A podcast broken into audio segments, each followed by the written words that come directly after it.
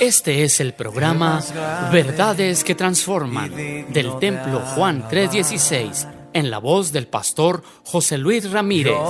Contáctanos al teléfono 639-477-2525 o al correo electrónico juan316templo arroba gmail.com o visítanos en la avenida 18 y calle 41 Sur, Colonia Linda Vista.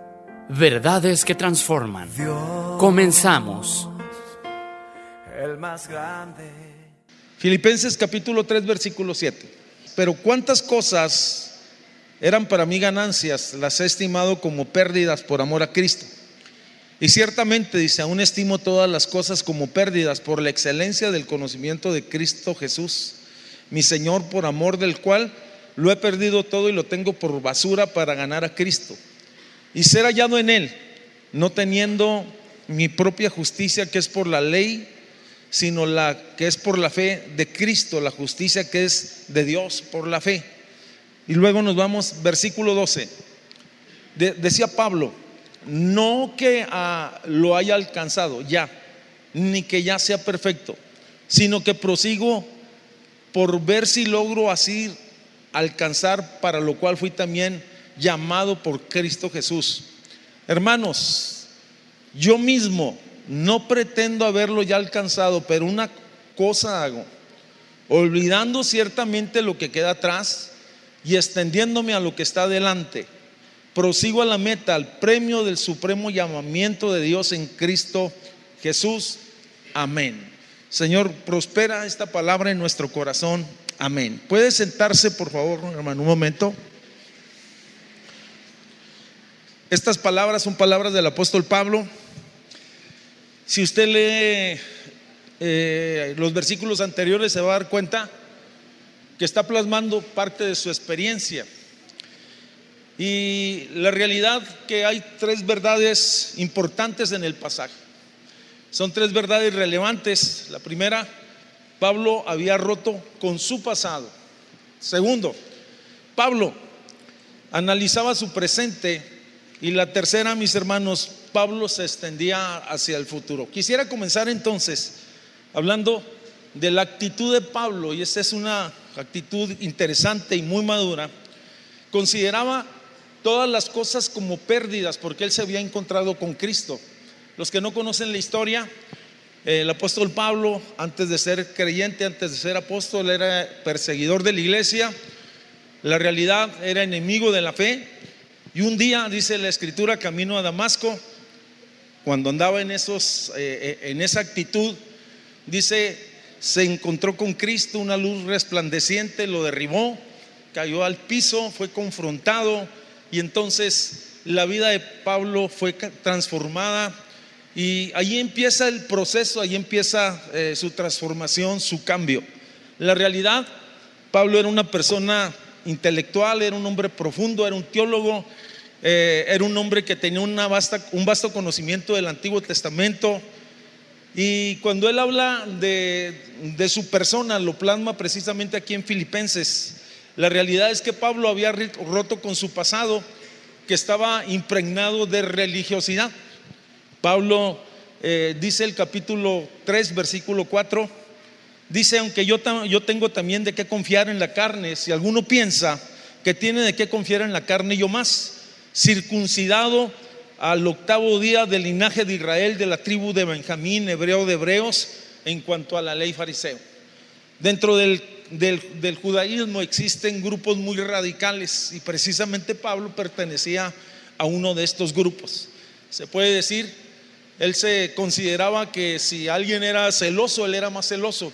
Pertenecía al grupo de los fariseos y la realidad era una persona ultra ortodoxa. Eh, tal era su actitud que en algún momento dado, cuando apareció el cristianismo, pues él empezó a perseguir a los creyentes. Él consideraba que el, que el cristianismo pues era una blasfemia, creyendo servir a Dios. La realidad estaba haciendo cosas equivocadas. En ese mismo caminar, el apóstol Pablo cometió algunos atropellos y fue partícipe de la muerte de uno de los, de los diáconos de la iglesia llamado Esteban que fue acusado y Pablo le tocó presenciar el momento en que estaba siendo apedreado y pusieron las ropas de Esteban sobre los pies de Pablo.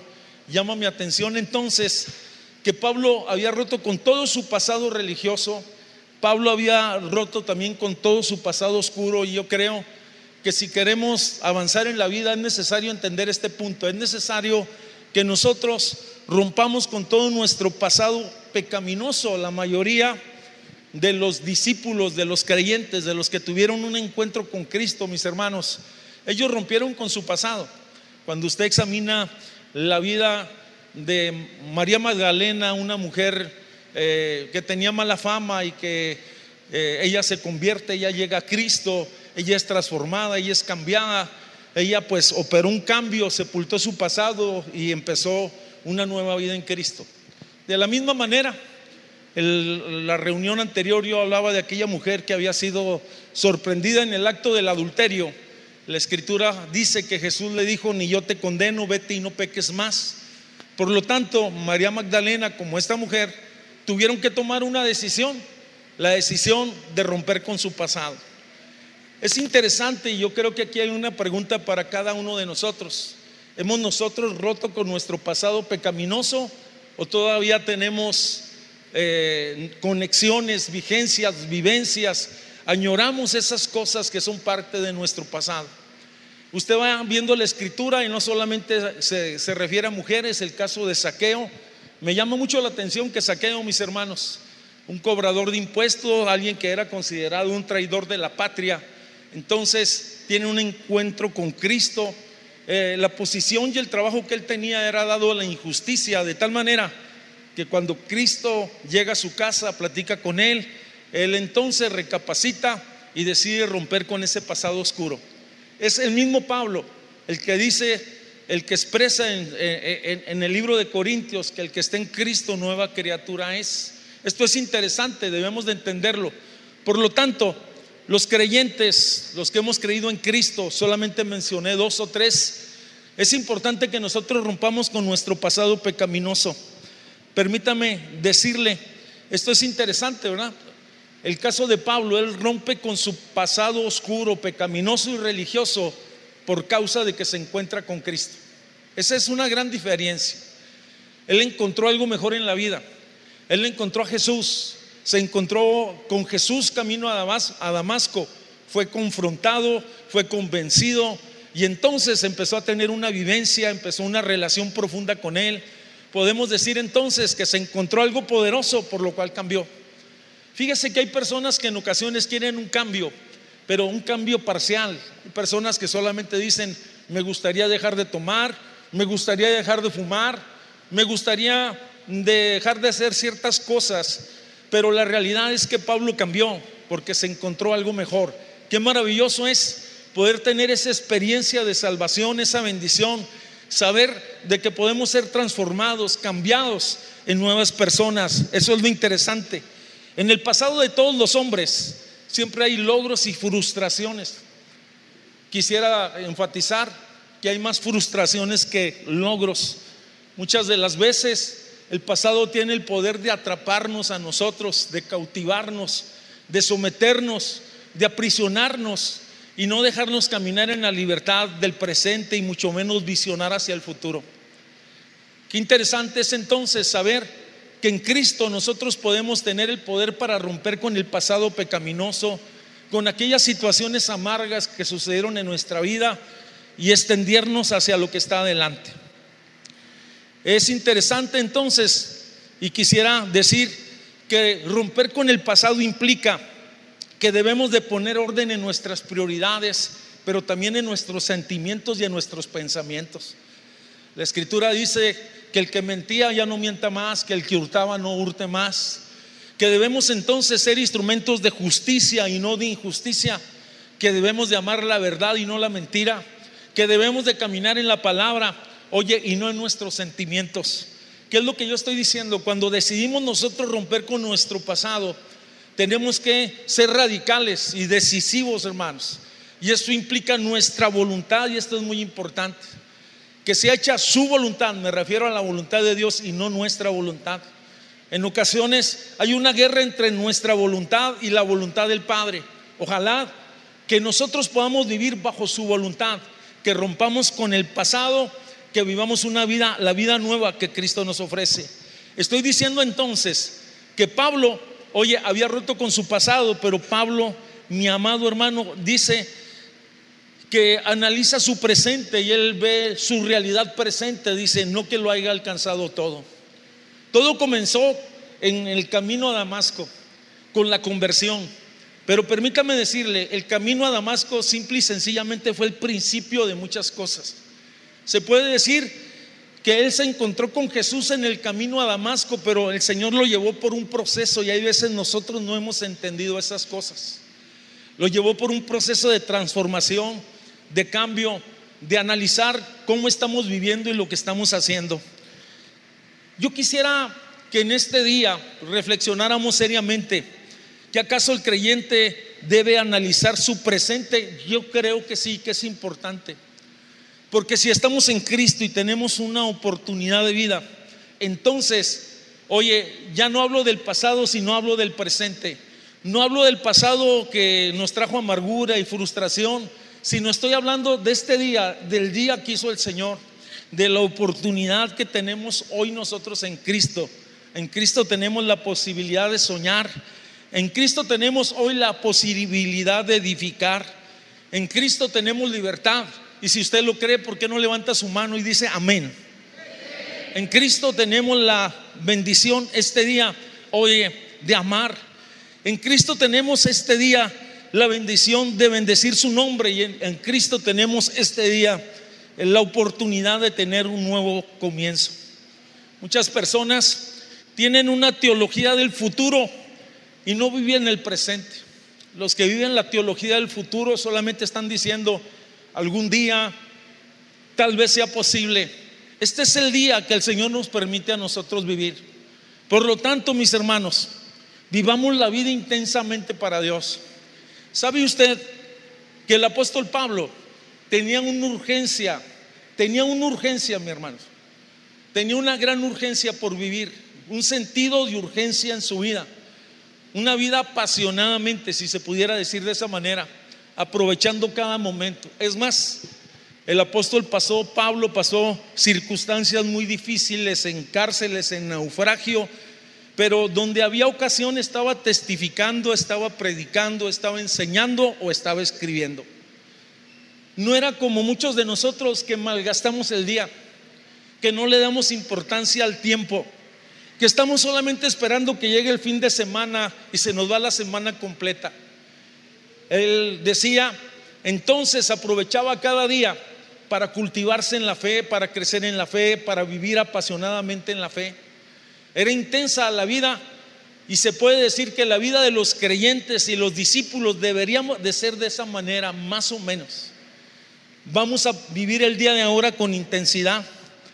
La vida victoriosa, podemos decirle, hermanos, la vida cristiana debe de tener sentido, significado. De lo contrario, estaremos candidatos a vivir una vida frustrada y en algún momento dado hasta abandonar la carrera. Fíjese, debemos entonces, si tenemos la oportunidad de este día y debemos de analizar cómo estamos invirtiendo nuestro tiempo, cómo estamos invirtiendo nuestros talentos, cómo estamos invirtiendo nuestras fuerzas, cómo estamos invirtiendo hasta nuestros recursos económicos, que es lo que yo le estoy diciendo. Qué importante es la oportunidad que se nos concede este día. Debemos mantenernos en una relación creciente con el Señor. Esto es interesante. Y cuando hablo de esta situación, permítame decirle algunas verdades que son importantes. Hoy no debemos de rendir el control de nuestras vidas, hermanos, a las fuerzas exteriores. La mayoría de nosotros pudiera ser que estuviéramos viviendo, pasando por crisis, por enfermedades.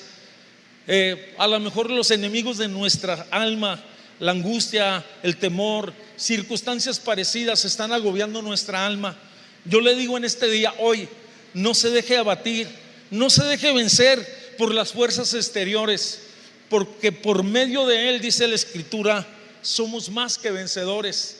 Oye, con Él podemos vencer los problemas, con Él podemos vencer las crisis, en Él podemos ser sanados, en Él podemos ser sanados y en Él podemos ser restaurados. Y si lo crees, dale un fuerte, pero bien fuerte aplauso al Señor.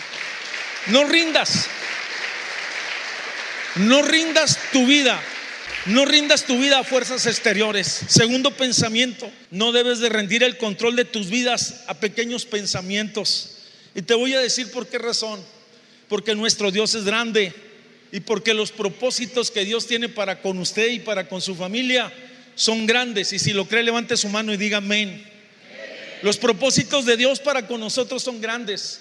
Su salvación fue grande y los propósitos que Dios tiene para con nosotros son grandes. En la mañana yo decía, en la primera reunión, muchas veces nosotros estamos pensando en una gran oportunidad de algún día, de algún día ir a predicar a, a los grupos étnicos, algún día ir al África. Pero permítame decirle, hermanos, que la realidad nosotros alrededor nuestro tenemos una etnia muy grande que no hemos conquistado, se llama mi familia. Este día voy a pensar diferente, quiero alcanzar a mi familia, quiero bendecir a mi familia, voy a orar por mi familia y voy a pedir que el reino de Dios se establezca en mi familia. Amén. Amén. Qué bueno es el Señor. Nunca debemos de rendir entonces el control de nuestras vidas al temor. Segunda de Timoteo, fíjese lo que dice Segunda de Timoteo capítulo 1 versículo 7. Dice de la siguiente manera. Porque no nos ha dado Dios espíritu de cobardía, sino de poder, de amor y dominio propio. Qué impresionante es esto, hermanos. Fuimos salvos, fuimos perdonados, pero el Señor ha depositado en nuestra vida, hermanos, su espíritu. Y deja el versículo en la pantalla, por favor. Repito el texto. El espíritu que hemos recibido de parte de Dios. Oye, no es un espíritu de cobardía, sino de poder, de amor y de dominio propio. Por lo tanto, mis hermanos, no nos dejaremos vencer por el fracaso. Oye, en ocasiones el fracaso nos intimida, el fracaso nos, nos, desalienta, el, el fracaso nos tira por el suelo. Pero permítame decirle que el Señor nos levanta, nos sostiene, nos bendice y nos saca adelante. A lo mejor aquí hay personas que han intentado hacer algo en la vida y han fracasado. Yo le digo, no se rinda. Eso no quiere decir que ha fallado, simple y sencillamente que no ha logrado lo que usted está esperando. No ha logrado los resultados y que tal vez de lo experiencias pasadas usted puede entonces tener una gran vivencia y decir de esta manera no se hace. Fallar, por lo tanto, no significa fracasado, solo quiere decir que no he logrado el éxito. Una cuarta reflexión en el presente, hermanos. No debemos rendir el control de nuestra vida a la indecisión y a la mediocridad. ¿Cuántos de nosotros en ocasiones solamente estamos pensando, mañana será posible, más tarde? No lo sé, quién sabe. Y si frases como estas que no nos dejan avanzar, que no que son sin intención, que no tienen destino y que no tienen propósito. No ganarás, esa es la realidad, si no comienzas hoy. Este es el punto. Este día voy a abrazar, voy a danzar, voy a exaltar su nombre, voy a edificar, voy a fundamentar mi casa, pero todo comienza, oye, con, eh, con una decisión en el día de ahora. Hay dos reglas que son importantes en cuanto a esto. Número uno es empezar y número dos, continuar y no detenerte jamás. Qué maravilloso es esto. En días atrás, donde estaba yo hablando acerca de la conquista de tus sueños, Dios me impresionó a mí con un pensamiento y el pensamiento decía de la siguiente manera, sueña, piensa y planea en grande. Yo quisiera preguntarle, ¿cómo está su presente? ¿Cómo está su presente? ¿Está confiando en el Señor? ¿Tiene expectativas de fe? ¿Está abatido o está de pie? Esto es interesante porque en ocasiones no analizamos nuestra condición o la condición de nuestra familia y como no analizamos, por lo tanto, pues no podemos implementar ningún cambio y simple y sencillamente pues vamos a estar repitiendo algunos patrones equivocados en nuestra vida. Fíjese, la mayoría de las personas que triunfan hoy han llegado a la conclusión, alguien se puso a analizar esas personas que son triunfadoras y él dijo que el código de los campeones, de los que vencen, de los que triunfan, de las medallas olímpicas, de los grandes logros, dijo, son cuatro cosas, así de sencillo. Una disciplina constante en tu entrenamiento, un deseo de triunfar y seguir adelante, valentía y decisión y levantarse cuando has fracasado. Y el cuarto dice, hacerle caso a tu entrenador. Nosotros tenemos quien nos dirige, nosotros tenemos quien nos enseña, nosotros tenemos nuestra fuente de inspiración, se llama Jesús. Él nos alienta, Él nos da la estrategia, Él nos da la victoria y por medio de Él, dice la Escritura, mis hermanos, que somos más que vencedores. Y si tú lo crees, dale un fuerte, pero bien fuerte aplauso al Señor.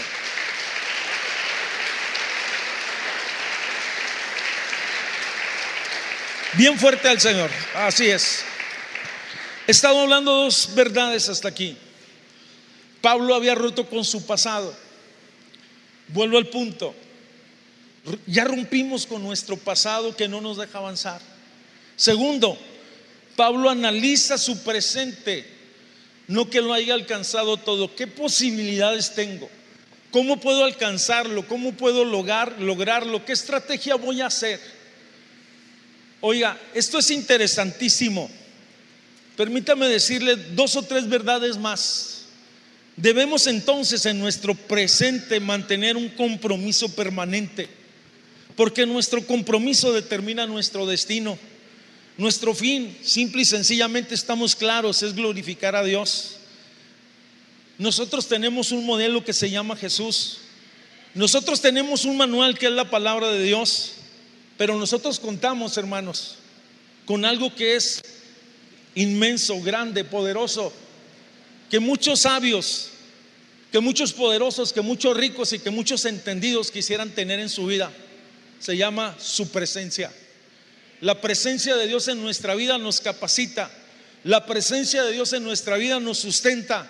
La presencia de Dios en nuestra vida nos anima. La presencia de Dios, hermanos, nos infunde aliento. Su presencia nos dirige, su presencia nos cubre, su presencia es nuestra retaguardia, su presencia es nuestra fortaleza. Y si lo crees, dale un fuerte aplauso al Señor. Así es.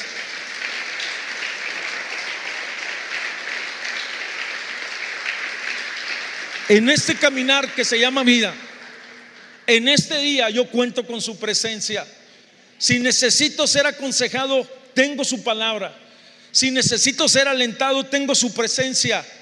Si necesito, oye, su protección, cuento con Él. Él ha prometido estar todos los días de mi vida.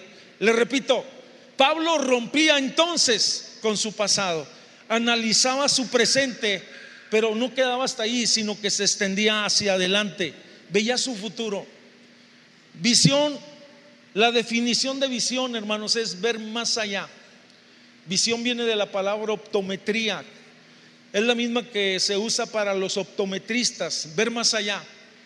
Pablo era un visionario, Pablo era una persona que veía más allá y, él es el que dijo, me extiendo hacia adelante y prosigo al blanco.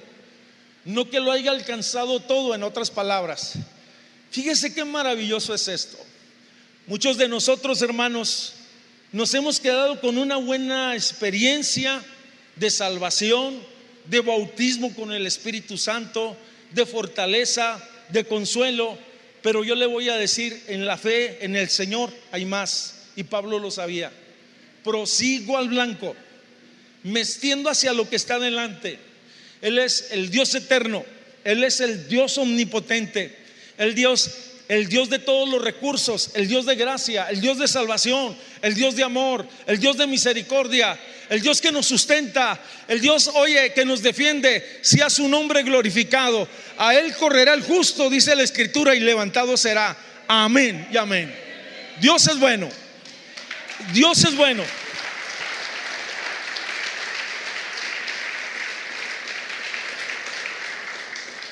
¿Sabes que Pablo es de esas personas? Que tuvo un encuentro con Cristo y dijo, yo quiero más de Cristo. Se va a la ciudad de Jerusalén y allí es enseñado en los rudimentos de la palabra, pero no le bastó. se fue a las regiones, a los desiertos, dice eh, una de las epístolas, se fue y, fue a poner en orden su teología porque quería conocer y ver a Cristo desde el Antiguo Testamento, el Mesías prometido. Y si hay alguien que desarrolla, oye, claramente en el Nuevo Testamento, la doctrina de Cristo es el apóstol Pablo, porque él había entendido que él quería conocer más de Cristo, más de su gracia, más de su amor, más de su misericordia. Él tenía una revelación, un entendimiento en el Antiguo Testamento, pero ahora conocía a Cristo y él sabía que era mayor, que era el cumplimiento de toda la verdad y de todas las promesas que el Señor había declarado en el Antiguo Testamento. Me pregunto, ¿cuántos de nosotros estamos con sed, con anhelo de conocer más de Él? El problema de muchos creyentes hoy en día, hermanos, es que tuvimos alguna experiencia buena, bonita y poderosa, por decirle algo. El domingo pasado aquí tuvimos bautismos, algo maravilloso, algo muy bendecido. Pero no solo nos quedamos con esa experiencia, debemos de profundizar más, de ir más allá. Me gustaba una expresión que decía un joven ayer en la reunión. Me gustaba esa expresión, escribe tu historia junto a la de Dios. En otras palabras, empieza a hacer historia al lado de Dios. Y tú te vas a encontrar en la escritura muchos personajes que trascendieron en la fe porque había un deseo de proseguir de no detenerse y que escribieron entonces su historia junto al Dios Altísimo. Elías dijo de la siguiente manera, vive Jehová en cuya presencia estoy. El apóstol Pablo dijo, ya no vivo yo, mas Cristo vive en mí. Qué maravilloso es pensar que nosotros, amados hermanos, podemos profundizar, podemos crecer, podemos ir más adelante. Existen dos áreas en particular en que cada creyente debe de extenderse hacia adelante. Número uno, interiormente y número dos, exteriormente. Segunda de Pedro, capítulo 3, versículo 18. Vamos a ir a ese otro versículo, segunda de Pedro 3, 18. Dice la escritura de la siguiente manera. Antes bien, crecer en la gracia y en el conocimiento, en el conocimiento de nuestro Señor Jesucristo de nuestro Señor y Salvador Jesucristo. A Él sea la gloria ahora y hasta el día de la eternidad. Aquí hay una palabra que llama mi atención poderosamente. Crecer en la gracia, crecer en el conocimiento, crecer en relación, profundizar en eso. ¿Qué estoy diciendo? Esto involucra mis, mis decisiones, esto involucra ir más allá. Esto involucra ir mar adentro, esto involucra profundizar en Él. A través de su palabra, a través de la oración, a través de una búsqueda sincera. Quiere que le digan una cosa, que el que busca a Dios le haya. Que el que le llama, mis hermanos, Él le abre. En otras palabras, Él le responde. Él está siempre presto y Él está dispuesto. Yo quisiera hacer una pregunta a usted ha estado creciendo últimamente, su vida se ha extendido más en los caminos de Dios o simple y sencillamente se quedó con aquella experiencia primaria de salvación. Quisiera ir un poquito más allá. Permítame ser un poquito más atrevido para con usted, así directamente. ¿Qué ha estado leyendo en la escritura últimamente? ¿Qué le ha impresionado de Dios? ¿Qué ha aprendido en estos últimos días? ¿Qué pasaje de la escritura ha llamado su atención y en qué parte Dios lo ha ministrado o, en qué parte Dios le ha hablado? Segundo, ¿ha estado leyendo algún libro que le pueda ayudar a usted en su caminar cristiano? Porque estamos hablando de crecer interiormente. Podemos ser edificados a través de la palabra, podemos ser edificados a través de todos los medios que Dios ha puesto, pero también existen otros recursos. Fíjese que si usted desea crecer, usted tiene que entender que va a conocer a Dios a través de su palabra y que podemos ser bendecidos también a través de otros medios como otros libros, otros autores, otras personas que han escrito acerca de algunas grandes verdades. ¿Cómo necesitamos, mis amados hermanos, ensancharnos interiormente, dar espacio a las cosas? A lo mejor nos hemos ensanchado en otras áreas de nuestra vida. Nos hemos, hemos crecido en otros aspectos, pero no en el aspecto de la fe. Tristemente en ocasiones encontramos que muchos creyentes hermanos no han crecido ni lo más mínimo. Son creyentes, son salvos, son perdonados, sí, pero en la realidad espiritual son niños espiritualmente. Estoy hablando entonces de seguir adelante, extenderme hacia lo que está adelante. Extenderme, hermanos, es ir más allá de donde yo me encuentro hoy. Extenderme es más allá de donde yo me encuentro hoy. Y ahora quisiera mencionar algunas cosas que son exteriormente. Esto implica algunas cosas que están alrededor de nuestra vida. La vida del hombre se compone de factores que son de la, de la piedad o de aspectos espirituales, pero también de aspectos que rodean nuestra vida, nuestra casa, nuestro trabajo, nuestros proyectos, nuestros sueños y todas esas cosas. La pregunta es, ¿nos estamos extendiendo? ¿Estamos estancados o estamos en retroceso? En cualquier relación, en cualquier empresa, la realidad es que se puede estar, oye, creciendo, estancado o en retroceso. Yo no sé si a lo mejor usted es de las personas que ya dejó de crecer en esa área, de cultivar su espíritu, de cultivar su mente, de acrecentar su conocimiento. Yo lo desafío este día, hermanos, porque la Biblia es desafiante. Vamos a extendernos hacia lo que está adelante. Yo he entendido que todo lo que yo me prepare para el reino de Dios va a ser una bendición alrededor de mi vida y alrededor de la vida de otras personas. Fíjese, en la mañana yo comentaba en la congregación, decía que cada día hacemos, oramos a Dios, pedimos eh, al, al Señor sabiduría y le pedimos que nos dé dirección y de su gracia. Y le pedimos que nos dé la oportunidad de abrir nuestros ojos para aprovechar las oportunidades que el Señor y las bendiciones que el Señor pone delante de nosotros cada día. Pregunto, ¿dónde nos encontramos este día?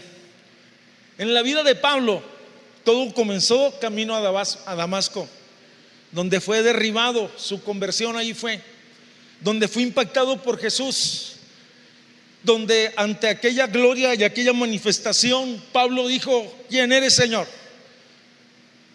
Y la voz le contestó desde ese, desde ese poder y esa gracia infinita que solo Él tiene y que expresa para con este hombre. Le dijo, yo soy, yo soy Jesús a quien tú persigues.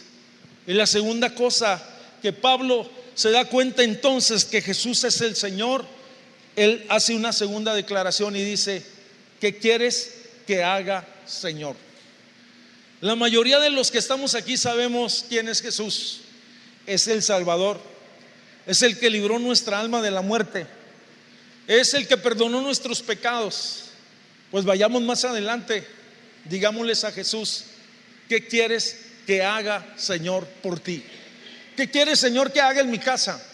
¿Qué quieres, Señor, que haga en medio de mi familia? ¿Qué quieres, Señor, que haga en mi trabajo? ¿Qué quieres que haga, Señor? Permítame decirle que cuando nosotros hablamos, expresamos, pedimos, de su sabiduría y de su consejo y de su gracia, Él lo da a nosotros. Volvemos al punto. El trato de Dios para con su pueblo ha sido único, mis hermanos. Es singular, es precioso, es poderoso. En ocasiones nosotros nos encontramos abatidos por las adversidades de las vidas, por los problemas. Y la tendencia más común de todos los creyentes o todas las personas es decir, desisto, me rindo, ya no sigo adelante. Yo solamente quisiera decirle una verdad poderosa.